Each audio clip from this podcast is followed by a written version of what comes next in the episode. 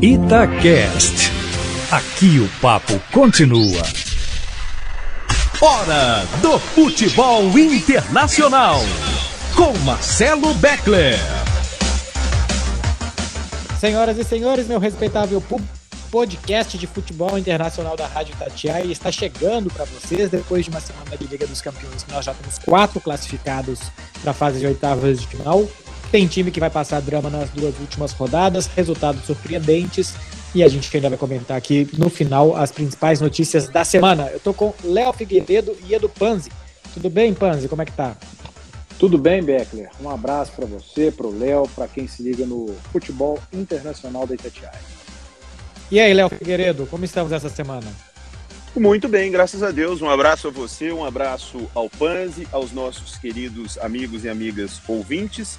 E mais uma semana marcante na Champions, né, Becker? Porque um time fez mais de mil gols e de forma emblemática foi com o Bola de Ouro.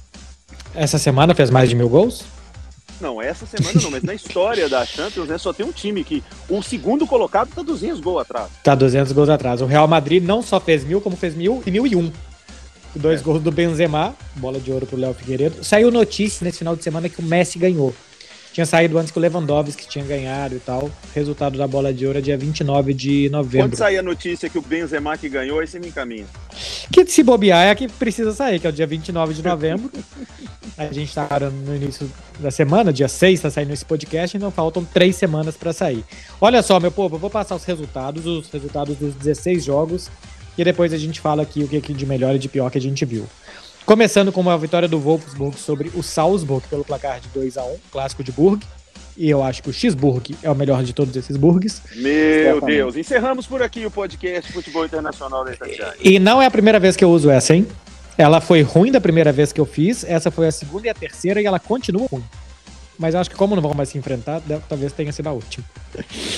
Uh, vitória do Chelsea sobre o Malmo 1x0, Bayern de Munique 5x2 para cima do Benfica, Barcelona 1x0 Dinamo de Kiev, Atalanta e Cristiano Ronaldo 2x2, Villarreal 2x0 contra o Young Boys, eu nem li errado, eu quis falar isso mesmo, Sevilha 2x1, uh, é, Lille 2x1 contra o Sevilha, Juventus 4x2 contra Zenit. Aí na quarta teve Milan e Porto 1x1, Real Madrid 2x1 Shakhtar Donetsk, Manchester e Bruges, Leipzig e Paris Saint-Germain 2x2, Liverpool 2x0 no Atlético de Madrid, Dortmund, Ajax 3, Sporting 4, Besiktas 0, Sheriff 1, Inter 3. Já classificados, o Liverpool, num grupo que ainda tem Porto Atlético de Madrid e Milan, o Ajax, num grupo que tem Dortmund, Sporting e Besiktas, o Bayern de Munique já classificado no grupo de Barcelona, Benfica e Dinamo de Kiev, e a Juventus já está classificada no grupo que tem Chelsea, Zenit e Malmo. Edu Panz, e aí, o que, que de melhor você viu e o que, que de pior você viu também nessa rodada da Liga dos Campeões? Ô Beckler, é, vou, vou, destacar um pouco alguns, alguns jogadores, né, alguma, alguns destaques individuais. O Anthony, por exemplo, né, no, no Ajax, três assistências, está jogando demais. Vinícius Júnior, duas assistências. É até um, um tema legal para a gente abordar em relação à seleção brasileira, né? Que o Anthony recentemente vem sendo convocado pelo Tite, jogou as Olimpíadas, foi muito bem. O Vinícius Júnior, que vinha sendo convocado, mas sendo pouco aproveitado, não foi convocado dessa vez, mas acabou sendo, porque o Firmino é, foi cortado. Eu, eu queria destaque, chamar a atenção para esses destaques brasileiros, é, que são jogadores jovens e que só agora começam a se destacar nos seus clubes, é, na, na Champions, têm sido fundamentais nessa primeira fase. Vinícius Júnior jogando demais, o Anthony jogando demais também, cada um joga por um lado. É, a seleção brasileira, eu gosto sempre de trazer um pouco para cá, né, para o Brasil. A seleção brasileira está muito bem servida, mas não sabendo aproveitar tanto esses destaques quanto os seus clubes vêm sabendo aproveitar. Então eu queria chamar a atenção para esses dois brasileiros, para o tanto que eles vêm jogando com a camisa dos seus clubes. Ainda poderia citar o Rafinha, mas que não joga a Champions, que é outro jovem e que pode ser muito bem aproveitado na, na seleção brasileira. E não tem como não falar do Cristiano Ronaldo. É impressionante, é um absurdo como esse cara faz gol e gols decisivos. Você, você deu um destaque aí, é, ao invés de falar o nome do Manchester United, você falou Cristiano Ronaldo, porque não tem como. Hum. Não tem como fugir. E o outro, que é um, um, absurdo, que faz muitos gols, não entrou em campo e seu time acabou né, perdendo em casa. Aliás, é, eu tô falando do, do Haaland, né, com o Dortmund, o, o Dortmund foi prejudicado. É, foi prejudicado pela expulsão do Hummels, né? Pelo amor de Deus, aquela expulsão. Uhum. Sim. É, uma expulsão que no primeiro tempo ainda que condicionou todo o jogo. Sobre Cristiano Ronaldo, é o Manchester, é, o Manchester United tem sete pontos. O Cristiano fez um gol nos acréscimos do segundo tempo contra o Villarreal, que fez um empate virar uma vitória. Então ele deu dois pontos. Ele fez o gol da virada duas semanas contra a Atalanta, que fez um ponto virar dois. Então ele deu quatro pontos. E agora ele fez um gol de novo nos acréscimos do segundo tempo, que fez uma derrota e virar empate. Então deu mais um ponto. Dos sete pontos que o Manchester United tem, o Cristiano Ronaldo transformou dois em sete. Ele ganhou cinco pontos para o Manchester United no final das partidas. Impressionante como o Manchester United vai passar de fase praticamente por conta de um jogador. É, acho que Anthony e Vinícius valem a pena a gente falar daqui a pouco sobre se o Tite tem que começar a repensar o ataque da seleção e como jogar, por como o que esses jogadores estão fazendo. Ô, Léo, e aí? Ô, ô Beckler, hum. vou deixar uma pergunta pro Léo também. E se Cristiano Ronaldo tivesse ido para o lado azul da lagoa de Manchester? É verdade, né? O primeiro que o Manchester United estaria uma draga, hein, Léo? E segundo que o Manchester City estaria muito bem servido. É, eu, eu gostei muito de tudo que o Beckler falou, principalmente sobre o Cristiano, porque ele ainda insiste em compará-lo ao Messi, né? E é, acho que ficou bem claro qual a preferência do Beckler depois de tantas explicações sobre o Cristiano. Eu só comparo em números. São comparáveis em números. Só. Pra mim, cara, ver um jogo de futebol dos dois acaba qualquer tipo de comparação. É, eu concordo com o Beckler nessa, tá, Léo? Somos, somos todos Cristiano Ronaldo. Só, o Beckler, primeiro que o Panzi, ele é, ele é um ótimo comentarista e isso às vezes me irrita. Porque eu tava com isso anotadinho aqui sobre Vinícius Júnior e Anthony e como é, principalmente o Vinícius, né, é mal aproveitado na seleção brasileira. Como que o cara pode ser destaque no Real Madrid? Como que ele pode ser destaque na Champions League, no Campeonato Espanhol? E ele não joga na seleção brasileira e ele realmente não tem jogado bem na seleção. Mas isso é um problema para o Tite, sabe? Ele que tem que encontrar o futuro da seleção são esses caras. Então o Tite tem que chamar o Antônio, o Vinícius Júnior, e a, o único titular da seleção brasileira, imexível, é o Neymar. O resto que tá mal, pode né? mexer e que tá mal. Mas esse Muito você deixa mal. lá com a 10, mal, o que for, você não tira do time. O resto, quem joga ao redor dele. Vinícius, o que, que tá de diferente para você aqui na seleção? Por que, que no Real Madrid funciona mais? Como que ela? Anthony, lá no Ajax, precisamos falar desse Ajax, hein, Becker? Que é sensação. É... Ô, Anthony, que, como é que funciona? O Tite acha que ele precisa ter um pouco menos de, de, de uma seleção engessada e se adaptar à nova realidade. Porque daqui a pouco a gente começa a ouvir aqueles comentários é, ruins. Ah, tá vendo? A nossa geração não é grandes coisas. Como não é grandes coisas? Com o Vinícius Júnior é ruim, tem 20, 21 anos. O, o Anthony não joga muito, tanto de garoto jovem. Por que, que o Rafinha estava tão escondido do mundo assim? Ninguém sabia que o Rafinha existia. Será que ele só começou a jogar bola agora? De certa parte, sim. Ele tem 24 anos, ele não teve uma fase assim. Mas então a seleção precisa repensar. Voei aqui, mas vou falar para vocês meus destaques da Champions. Primeiro, os dois melhores times do mundo, Bayern de Munique e Liverpool. Uhum. O Liverpool voltou a ser aquele Liverpool é, intenso, fatal, completo, né? Acho que essa é a grande diferença, porque não fez grandes contra, não teve, não teve uma grande mudança. A grande mudança é que não tá cheio o DM do Liverpool. O time é muito bom, muito bem treinado. E o Salah hoje é o melhor jogador em atividade. Hoje, se fosse a bola de ouro, fosse assim, olha, hoje quem é o melhor jogador? Entrega pra ele. É o Salah. O que tá jogando de bola é um absurdo. O Bayern de Munique, que é o, o, o time do Beckler, que é o concentrado, né? Eu imagino o, o Bayern de Munique é aquela imagem, tipo do, do, do cidadão, uma foto preto e branco, o cara tomando um café. É, é o Bayern de Munique, assim, sabe? Tipo, vamos fazer aqui o suficiente. Se precisar, a gente levanta. Se não, a gente não levanta. A gente enfiou cinco no Benfica, que tá bem. Cara, Tá o bem, suficiente fazendo- do Bayern são 17 gols em quatro jogos na fase de grupos. É, e o Lewandowski fez três gols no, no jogo. Né, fez então, oito no total em quatro. É, é um É. monstro também, né? Então, é, acho que esses são hoje os dois melhores times do mundo. São né, os times que encantam hoje, não só pela maneira de jogar, mas pela força, não só técnica, tática, mas mental. O Liverpool recuperou isso de assombrar os adversários. E Beckler, acho que a gente precisa falar desse Ten Hag, que é o treinador do Ajax. Esse Ajax que desmantela tudo, aí passa um ano embaixo, depois arruma um tanto de menino novo e monta um time forte de novo. Pois é, com um técnico que vai mantendo o trabalho, que sabe o que, que faz, que joga da mesma maneira. De destaques, o que, eu, o que eu dou aqui de positivo são esses dois coletivos, o Bayern e o Liverpool. É, eu acho também que os brasileiros, o Anthony e o Vinícius, puxam a fila. Então tá jogando com quem ainda? Tá jogando Richarlison de um lado, Gabriel Jesus do outro, Neymar Isso. e Gabigol. O Richardson é, estava né? lesionado, ele não foi, né, para essa última convocação. Uhum. É, mas acho que o titular seria esse do Tite, né, o Panzi? Se a gente pegar é Gabriel Jesus, Richarlison, Neymar, e aí uma dúvida, e... Gabigol ou Firmino? Gabigol ou é, Firmino? Ele, é, tem sido esse o, o, ataque da seleção e sinceramente não tem funcionado. Aí, o, o Beckler, eu acho que vai muito também da, da ideia de jogo de treinador. Né? O que acontece no clube não necessariamente é, é obrigatório acontecer na seleção. Mas a partir do momento que a seleção brasileira não vem rendendo, principalmente do meio para frente, quando as críticas são para esse setor, que só tem um protagonista, é, antigamente tinha vários.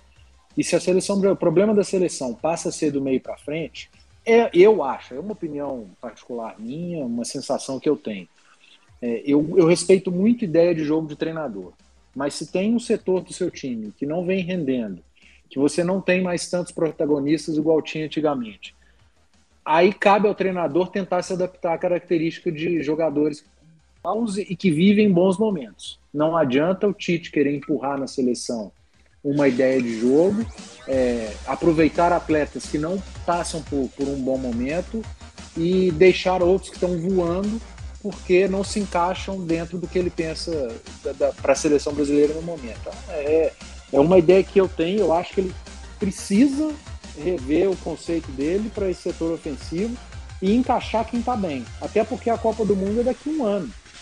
E nesse prazo de um ano, quem está bem hoje provavelmente vai estar tá bem acho que o Tite precisa repensar isso. Esses meninos, esses caras estão voando. É, o que eu acho é que assim, a gente já sabe como que a seleção joga com o time A do Tite. Com essa formação aí, com Gabriel Jesus, Firmino ou Gabigol, é, Richarlison, até às vezes Lucas Paquetá, né? Que aí o Neymar vai mais pro lado, o Lucas Paquetá fica por dentro e tal. Paquetá é titular hoje. Pois é, não, isso a gente já sabe como que funciona. Agora o Tite tem que testar um plano B. Usa esses jogos agora, Argentina e Colômbia, para testar já tá classificado, cara. Vai que já dá tá certo. Classificado. Vai, vai, que dá, vai, vai, que joga melhor, vai que um deles funciona, o outro não. Se perder, é... não vai fazer diferença nenhuma. Não vai fazer e todo mundo vai entender que você tá testando e que é importante testar e tal. E outra coisa, não é testar 10 minutos finais de jogo. É, 10 minutos finais de é jogo, quando tá 4x0, né? É, tá 4x0, pô, os caras estão tocando de lado, ninguém mais quer correr e tal. Aí não tem teste, né? O primeiro passo ele já deu que é convocar essa garotada, é mudar. A seleção brasileira, ela renovou. Eu acho que isso é um grande passo que o Tite fez. Pouca gente percebeu. A, a, às vezes a cobrança eu acho até exagerada numa seleção que foi tão renovada. Mas é, é, preciso que o Tite ele reveja alguns conceitos dele, aproveitar o bom momento desses atletas. Seleção, eu acho que seleção, não só brasileira, qualquer seleção, é momento. E se você quer insistir com quem não está vivendo um bom momento, você vai ficar dando murro em ponta de faca.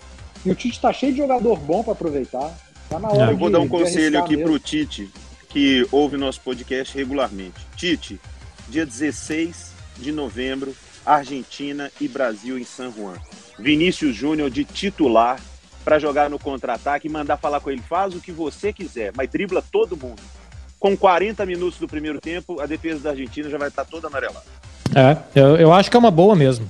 Ó, é, a gente vai falar mais da seleção brasileira na semana que vem, porque tem podcast em semana de data FIFA e a gente pode entrar mais nesses jogadores e tal, como que o time vai jogar. A gente bateu aqui na tecla do Ajax. O Ajax é o seguinte, meu povo, jogou 16 vezes esse ano, fez 51 gols, de mais de 3 gols por jogo marcados. Desde que o Ten Hag chegou, ele só perdeu um jogo fora de casa na Liga dos Campeões. Ele perdeu para o Liverpool na, na, temporada passada, ou há duas temporadas. Não perdeu, por exemplo, do Bayern de Munique, é, não perdeu do Benfica, ganhou do Real Madrid de 4 a 1 no Santiago Bernabéu, eliminou a Juventus no campo da Juventus, a, teve um 4 a 4 com o Chelsea na temporada passada, há duas temporadas também jogando em Stamford Bridge, e nessa semana foi até Dortmund, um campo dificílimo de se jogar, e venceu por 3 a 1 com esse problema da arbitragem que deu uma estragada mesmo no jogo, que expulsou o zagueiro Hummels do Dortmund sem necessidade, sem explicação. É, mas que o Ajax se aproveitou muito bem disso. Os destaques desse Ajax, no Lisandro Martinez, que começa as jogadas pelo lado esquerdo, que é muito bom. Tem um volante que chama. Como? O... Bom jogador, o Martins. Isso, muito bom jogador. É. Tem o Gravenbach, que é um volante muito bom também. O Anthony pela direita, que tá jogo um atacante já de 27 anos, não é novinho nem nada, mas que tá fazendo muitos gols também nessa temporada. São os destaques, além do Tadic, que daqui a pouco a gente vai falar mais sobre ele. Que bom tá, jogador. Que é muito bom jogador. Agora, que diferença faz, né, Léo? Um técnico, manutenção de trabalho, os caras entenderem a ideia, comprarem a ideia, você ter jogadores contratados, pensados para fazer o que o técnico quer, e tudo isso sem grana, cara. O Ajax não tem o dinheiro dos grandes times europeus. E, e, o time do Ajax que jogou essa última partida com o Dortmund, citada aí até da expulsão que o Beckler colocou, eu peguei aqui a escalação do time no jogo e alguns jogadores que eram valiosíssimos, por exemplo, o Talhafico, da, da seleção argentina, era titular, estava é, no banco. O David Neres, o David Neres já teve seu momento, o Anthony já no Ajax já, e banco de reservas, mas não tem grandes jogadores assim. Isso, isso nos leva, é, com toda sinceridade, a exaltar muito o trabalho técnico e do clube, né? O Ajax tem uma filosofia no clube. O Ajax não é de hoje que tem um, um time mais jovem, a média de idade até, deixa eu pegar aqui, tem aqui, a média de idade do Ajax está de 26 anos, quase 27. Então não é tão baixa como costumeiramente a gente vê muitos talentos aparecerem. Mas é um time que é gostoso de ver jogar. Eu não assisti o jogo do Ajax contra o Borussia, eu vi só os melhores momentos, mas é um time que corre demais, que se movimenta demais e que vem mostrando um novo treinador. E eu acho, Beckler, teve gente tentando tirar ele do Ajax, não teve? Há algum, há algum tempo, quando o Kovac caiu no Bayern de Munique, eu até dei essa informação aqui na rádio. O Bayern sondou e era a ideia de contratar ele no final da temporada. Era usar o Hans de interino até o final da temporada e depois contratar o Ten Hag, que já foi auxiliar do Bayern, estuda alemão, o sonho dele é dirigir o Bayern de Munique. Acontece que o Hans Flick ganhou tudo. Saiu ganhando tudo e tal. Aí, aí não teve como mandar ele embora e contratar o Ten Hag. Mas era a ideia então do Bayern podemos dizer que é, para ter graça ele não foi. É, mais ou menos por isso. E aí eles ficaram com o Hans Flick. Como é que você demite o cara que ganhou tudo? É, mas é, é muito legal ver e é muito legal ver como o clube se, se comporta, né? Passa ano, vai ano. O Ajax é um time grande da Europa já teve seus melhores momentos, mas nunca foi um clube comprador. Você pegar na história do Ajax, dos principais jogadores, na sua grande maioria são jogadores holandeses, é. que fizeram muito sucesso pelo Ajax. É muito legal de ver, muito legal mesmo. Oh, oh. É, espero que o Real Madrid não cruze com o Ajax novamente. Ô Beckler, eu assisti, hum. eu, acho, eu devo ter assistido dois jogos do Ajax essa temporada, agora que tá me chamando a atenção mesmo, esse último eu assisti. É, primeiro, o, o, erro do árbitro né, na, na, expulsão no início do jogo. Só que tem um detalhe: o, o Dortmund saiu na frente, né? Ele Foi. tinha um jogador a menos, fez 1 a 0 e aí quando você tem um jogador a mais, o seu adversário está vencendo, acaba que a vantagem ela, ela fica relativa, porque seu adversário se fecha e o Dortmund se fechou, né? Montou duas linhas de quatro ali e, e, o Ajax no segundo tempo veio e venceu com uma facilidade absurda, como se o Dortmund tivesse precisando de meter um gol e o Ajax encontrasse espaço com toda a facilidade do mundo. Quando você está assistindo o jogo, você vê que não era assim. Com muita inversão de um lado para o outro, né? atraindo o time do Dortmund principalmente para o lado esquerdo e fazendo inversão para o lado direito, achando o Anthony. E, e, o terceiro gol, o domínio do Anthony é, no, na inversão de bola, é um negócio de cinema e o Ajax acaba fazendo 3 a 1 Então foi um, um segundo tempo espetacular contra um time que estava fechadinho e vencendo. Uhum. É, então é... tem, que ser, tem que chamar atenção. E eu queria chamar atenção justamente disso, que são dois parâmetros muito importantes para esse jogo quando você joga contra alguém muito fechado, que é você atrair de um lado e inverter para o outro para o cara ter um contra um, né? Então, tipo, uhum. é isso. Você toca a bola de um lado, todo mundo do lado esquerdo, você puxa os volantes dos caras para cá e tal, e fica um cara lá na ponta direita. Você tem que saber em quem a bola vai, para esse cara virar o jogo. Sabe, tem que ser um cara que tenha bom passe e tal, que não vai um Tony Cross. pé do cara. Um Tony Cross da vida, para chegar no cara do outro lado. E esse cara, quando chegar, ele já tem que dominar ganhando vantagem Outro dia estavam me explicando aqui como que o Emerson Royal, que jogou no Galo, domina sempre de costas. E como isso atrapalha ele com o lateral rápido para perder a vantagem que ele vai ter no domínio. E agora no Tottenham, ontem ele foi escolhido o melhor jogador em campo no jogo que o Tottenham ganhou lá na Conferência. Ele já tá melhorando isso e tal, já tá evoluindo. E eu nunca tinha parado para reparar que o domínio, como o cara domina e tal, é muito importante. Então, isso é trabalhado. O Anthony não fazia isso no São Paulo.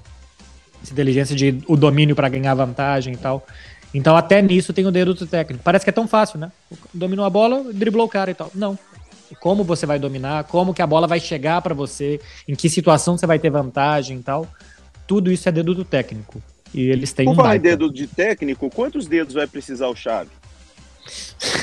Cara, de todos que ele tiver. É, vamos passar aqui para as notícias da, da semana já, pé. Inclusive os do pé.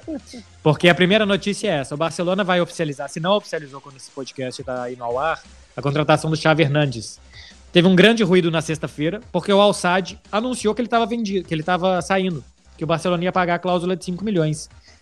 E o Barcelona não falou nada, porque o Barcelona não queria pagar essa cláusula. E os caras fizeram isso para pressionar o Barça. No final das contas, eu não sei a hora que esse podcast vai ao ar, eu não sei qual foi a fórmula que eles acharam. Se eles pagaram a multa ou se o Al-Sadd cedeu. Mas o técnico do Barça. E aí eu pergunto para vocês: 100 jogadores específicos para e um bando, um bando de jogador velho e tal. O que, que dá para esperar, Léo, do Barcelona nessa temporada? Então, eu acho que pelo menos a, a- o aspecto anímico da coisa já é melhor, porque o Xavi traz uma- um rosto conhecido, um rosto de um passado glorioso, de vitória, de ideia de jogo semelhante ao que o clube deseja. Então, eu acho que ele traz, sim, ele, ele acaba se transformando num escudo para o momento que o Barcelona tem agora. Eu acho que é muito legal, sendo bem sincero, que o Barcelona eh, dê essa oportunidade para o Xavi, que o torcedor do Barcelona, que a imprensa catalã, eh, saiba respeitar que o Xavi é um treinador em evolução ainda. O Xavi não vai chegar e transformar o Barcelona, vai virar o novo Barcelona de Guardiola, agora é o novo Barcelona de Xavi. Tem de ter muita paciência, até porque o elenco não é bom. Mas eu gosto muito da ideia, porque se a gente for olhar para o mercado, o Barcelona poderia eh, contratar o técnico da Ajax? Poderia, seria super legal para o Barcelona, um cara com uma ideia diferente, um time que consegue montar time. Mas ele demandaria tempo. Talvez o Xavi demande um pouco menos de tempo para poder criar um time com esses garotos e tudo por conhecer o Barcelona. E acho que a paciência com o time também vai ser um pouco maior por ter o Xavi. Eu gosto muito de coisa nova, Beck, sabe? E esses caras que têm muita história no futebol, jogadores com um QI diferenciado, o- Xavi pode ter, ele não, ele não vai ter o elenco, mas ele pode ter uma situação que o Zidane teve no, no Real Madrid. O Zidane ainda é um técnico, eu considero, em evolução. O Zidane precisa fazer outros trabalhos em outros clubes, jogar de Uhum. outra maneira, mas ele entendia o Real Madrid como ninguém e ele sabia ver o jogo de dentro do campo. Teve facilidade para sair. O Xavi pode ser da mesma forma. Agora, Panzi, vai ser. Eu acho que uma coisa que vai ser legal é porque ele explica muito bem, né? Futebol. A gente vê essas entrevistas, palestras é, que, que ele faz. Ele explica muito bem. Então, pelo menos saber o que, que tem de errado, a gente vai saber, Panzi. Não sei se ele vai conseguir corrigir, mas explicar bem ele vai. A Beckler, ó, eu vou ser muito sincero. é, eu não conheço nada do Chave treinador. É, já assisti algumas entrevistas, algumas explicações dessas que você falou, até gosto, ele fala bem mesmo. Ele com a pranchetinha na frente explicando, é muito legal. Ele, inclusive, explicando o Barcelona da época dele de jogador, para quem ainda não teve oportunidade de assistir, vale a pena. Mas eu tenho muita curiosidade de conhecer o trabalho dele em campo mesmo, o torcedor do Barcelona precisa entender que não é o chave atleta, o craque de bola, chave, o ídolo, o jogador que está chegando, é o técnico. E, e o técnico, na minha opinião, é uma grande interrogação. E aí, num podcast que nós temos o Marcelo Beckler, eu quero saber do Marcelo Beckler, o que, que ele espera é, do Chave como técnico do Barcelona, é, como um jornalista que vive na cidade, que respira o Barcelona, falando da sua expectativa, Beckler, e a gente até falou isso no, no último podcast, mas da expectativa da imprensa e do torcedor do Barcelona também em relação a essa chegada. É, a expectativa, ô Panzi, minha e acho que de todo mundo aqui, é que ele dê sentido para as coisas. Barcelona virou um clube meio que meio aleatório, cada dia joga de um jeito, cada dia tenta fazer uma coisa. A ideia do Xavi é ter uma forma de jogar muito clara que é tocar a bola, toca aqui, toca ali, toca aqui, toca ali, toca aqui, toca ali, toca lá. E gerando superioridades, né? Tipo, você vai sair jogando, tem três na sua defesa e dois atacantes. Você tem um defensor a mais, então tem que conseguir tocar a bola. Você vai pelo lado esquerdo do campo, tem não, lateral esquerdo, um meia esquerda, um ponto esquerdo. Três caras do Barcelona. Se tiver mais do que os caras, se tiver mais jogadores do time adversário, você gira a bola para outro lado, que tem, que tem que ter mais jogadores do Barcelona do outro lado. Se aqui tem mais dos caras, por matemática, do outro lado tem que ter mais. A filosofia desse jogo do Barcelona é baseada nisso, gerar superioridades a partir de toque, domínio, toque, domínio, e os jogadores entendendo o que, é que eles têm que fazer em campo. Isso ele vai fazer, ou pelo menos isso é o que ele vai tentar implementar. Se vai dar certo ou não vai depender se ele vai ser bom treinador, vai saber ler bem as partidas, instruir bem seus jogadores e tal. Mas que as coisas vão ter sentido aqui, elas vão ter. E hoje, que tem um sentido, já é um lucro, cara. Porque o Barcelona hoje não é um clube meio sem sentido, é um time sem sentido e tal. Então, pelo menos sentido vai ter. E aí, daqui a pouco, os jogadores vão evoluir. Esses meninos de 17 anos vão fazer 18, vão fazer 19, os de 19 vão fazer 20, 21 e tal. E acho que a coisa vai melhorando. Não acho que o Barcelona vai virar favorito a nada nessa temporada. Vai sofrer ainda para ir para a Liga dos Campeões, ficando no G4 do Espanhol. Não sei se vai passar de fase na Champions, agora tem uma boa oportunidade que é vencer o Benfica em casa e estar tá classificado. Mas é assim, é esperar que ele consiga dar ordem e sentido para as coisas e desenvolver jogadores. Aí a partir do próximo ano, da próxima temporada, dá para começar a cobrar título. O Barcelona deve fazer uma contratação a outra e tal, e aí acho que dá para começar começar a brigar. Olha, Esse estilo gente... que você falou de, hum. de, jogadores, de jogo, né, do Barcelona e que você imagina que seja do, do Xavi também, pelo menos não vai ser surpresa da molecada que está subindo, né? Isso. E o Barcelona trabalha isso, isso é, desde o primeiro dia. Sai do, do, ventre da mãe, né? É, desde o primeiro dia no clube eles aprendem a jogar dessa forma. Então, isso. é uma vantagem que ele tem, né? Se ele está chegando em qualquer outro clube, por exemplo, quando ele chegou no, no Al-Sadd, ele teve que colocar isso na cabeça dos jogadores lá do Catar.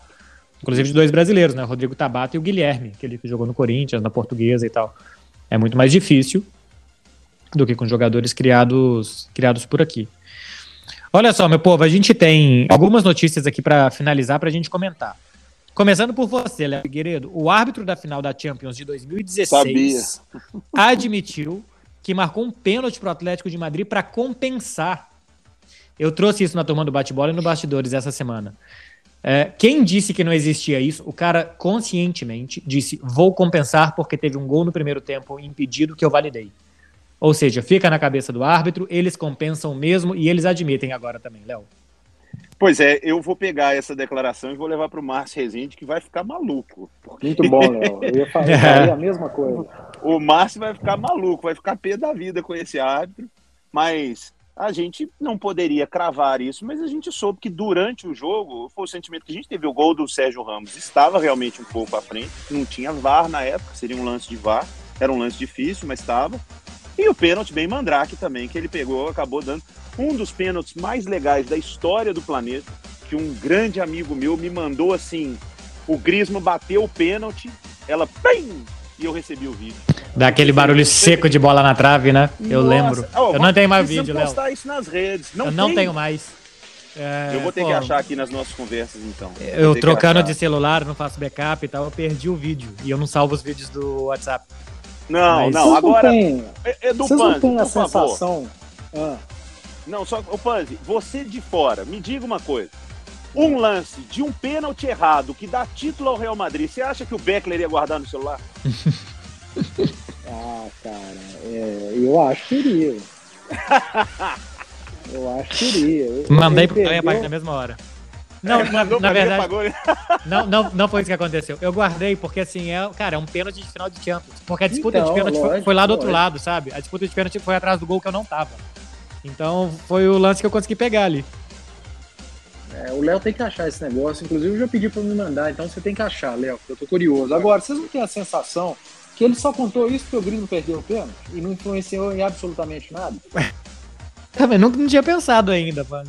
Eu acho que ele só contou por causa disso. Porque se tivesse feito o gol e o Atlético tivesse sido campeão, ele jamais contaria. É. Jamais. É verdade. Ele, porque você não pode contar, pô.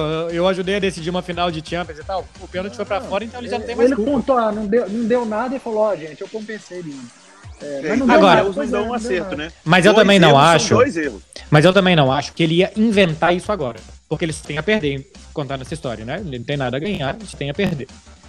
Então, eu acho que é verdade. E eu acho que se tivesse entrado, a gente saberia de uma verdade a menos do mundo do futebol, entendeu? É, eu também acho que é verdade. Porque... Agora vamos para o momento Nelson Rubens Beckler aqui da pauta. Vamos, porque aconteceu o seguinte, a gente falou aqui, que é o atacante do Borussia Dortmund, nessa sexta-feira, com uma lesão peniana. Porque o que acontece foi o seguinte, para fazer o segundo gol do Ajax, ele deu um carrinho e se chocou com a trave. Ele até fez graça, fez um tweet falando assim, tem que ter bola para ganhar a Liga dos Campeões e tal. E machucou. Vejam você. Alguém quer comentar? Ah, Não. eu acho o seguinte, Beckler. Eu, acho- é, vamos lá, Pans. Eu- eu- Ah. Não, eu fico, eu fico com dó do massagista do. O massagista numa dessas falou assim: toma aí o spray e vai borrifando até passar. Sabe? E toma aqui uma caixinha de, de massagem. paracetamol. É. Aquela massagem tântrica feita. Já aqui, pensou? ó, olha só, mas não deixa de ser curioso, mas legal, né? O cara se esforçou ao extremo e colocou a área de lazer ali em risco para fazer o gol. É. Então, e ele é um ótimo jogador. Já em tempos já, o Tadic, ele, ele joga. a- às vezes- ele, ele não é pequeno, né? Ele não é um cara muito rápido, mas ele Aí joga eu já não sei, aberto. não. Ele é um. É, não, aí, uai, mas você tem muito mais informação que a gente aí da Europa. Tô tentando É. falar uma coisa séria. Tá bom. Então, já que Não, peraí, tá peraí. Mais, mais uma sobre o, mais uma sobre o Tadic. É, Você acha que ele joga melhor enfiado ou não, Léo? Depende, tem que perguntar pra trás. É, Ele falou que tem que ter ovos Ah, é. pra jogar, né, né? Agora, eu vou trazer aqui. que mora em você. é, caso eu vou dele, trazer aqui uma É. informação importante para encerrarmos o podcast. Eu, inclusive, pedi a opinião de Clara Albuquerque Uhum. para a gente colocar aqui, mas pelo jeito ignoraram, sabe? Passaram assim, não, não vamos pedir a Clarinha, não. Um repórter que estava na Ucrânia e com muita dificuldade, né, para ler as coisas. Quando eu tive na Rússia, eu ficava andando com aquele tradutor do Google lá para me virar. A única coisa que o repórter entendeu foi o que estava escrito em uma casa de entretenimento adulto. É, Quem, quem será que foi? quem Vulgo será, né? puteiro. Cara, um puteiro. Assim, tu- tudo em cirílico, tudo em cirílico. Um abraço para João Vitor Cirílico, nosso repórter. Tá E de aí? férias. Tá de férias de novo. É, Impressionante. E, cara, tinha um estabelecimento, assim, no centro de Kiev, que era em alfabeto romano. Um abraço para Emerson Romano também. Que era Men's Club, Dolls, que é bonecas em inglês. Eu nem iria, nunca já chama boneca, porque já é meio estranho. E- imenso, cara. Mas aquilo, imenso. aquilo no centro normal, assim, do, do, do nada, assim, não é nem numa região mais Não, no centraço. boêmia, nem no nada, no centraço. centraço. Inclusive, eu fui almoçar no restaurante ao lado. Porque tinha Aham. menu em inglês também, que eu acho que a turma que É, vai ele- comer um negócio Ele e depois foi ao vai lá comer lado, outro. viu, Panzi? Hã? Lado. Sei. Eu ia Comer perguntar pra ele quanto deu a conta. Cara, porque é o seguinte, o restaurante do lado, que faz parede com esse men's club, tinha menu em inglês. E eu falei, a galera deve vir aqui comer e depois vai ali comer também. Meu Deus, vamos acabar esse podcast. Mas foi, cara, foi- é um país difícil, é um país complicado. E olha que dessa vez foi na capital, né? Porque no início da temporada foi em Kharkiv, é uma cidade no interior tal. Nem puteiro eu achei. Mas não entrei. Ó, e pra, pra acabar com a graça, eu nunca entrei em um puteiro. Nunca entrei. Nun- nem pra tomar uma cerveja, fazer graça com os amigos e tal. Não, Ah, você não. É uma diversão. é. Pra não Há falar muito que tempo Eu nunca. não faço, tá? Há muito tempo eu não faço. Mas é, é legal, cara. Cerveja Pra não cara. falar que É. nunca teve uma vez que eu entrei achando que era um bar com um amigo. Mas não fiz absolutamente nada. Tomei uma cerveja cara e fui embora. É isso. Meu povo, é, vamos embora também antes que a gente se complique ainda mais? Por isso que eu Tá tô em bom, silêncio aqui esse tempo. o Léo tá quietinho. Olha só, semana que vem tem mais podcast pra vocês. A gente vai falar de data FIFA, de seleção brasileira. Também da volta aos estádios. É, já é uma pauta que a gente promete pra semana que vem, como que tá a volta aos estádios aqui na Europa. A gente já teve jogo com quase 90 mil pessoas aqui. Sei que vocês estão tendo dificuldade aí no Brasil de voltar aos estádios também com filas e tal. E eu vou trazer relato daqui também. Edu Panzi, um abraço, até a próxima. Sayonara. Bom, bom Meu Deus o Léo demorou, eu peguei de cara. Não, eu, eu tô calado aqui, eu tô com medo do rumo desse. Ô, gente, sayonara é tchau, ué. Tchau, é, tá Ah, certo. eu, hein? É isso aí. Não, não. É, ô Léo, tá chegando dezembro, né? O pessoal do signo de Sagitário tá com tudo. Tem muita, tem várias pessoas de Sagitários, né? É, principalmente algumas novas, né, Beco? Muito tempo, inclusive, inclusive quando repórteres ainda moravam em Belo Horizonte. Ai, né? gente do Muita céu. gente. Tchau, plot twist que deu esse já programa. Descambou, já descambou. Pessoal da edição, pode pegar esses últimos cinco minutos aí e passar uma régua. É. Bom, então, Vinícius Júnior e tal, esse foi o podcast. Meu povo, valeu. Até a semana que vem. A gente volta. Provavelmente a gente volta. E a gente conta mais pra vocês. Um abraço a todos. Tchau. Você ouviu Futebol Internacional com Marcelo Beckler. Itacast. Aqui o papo continua.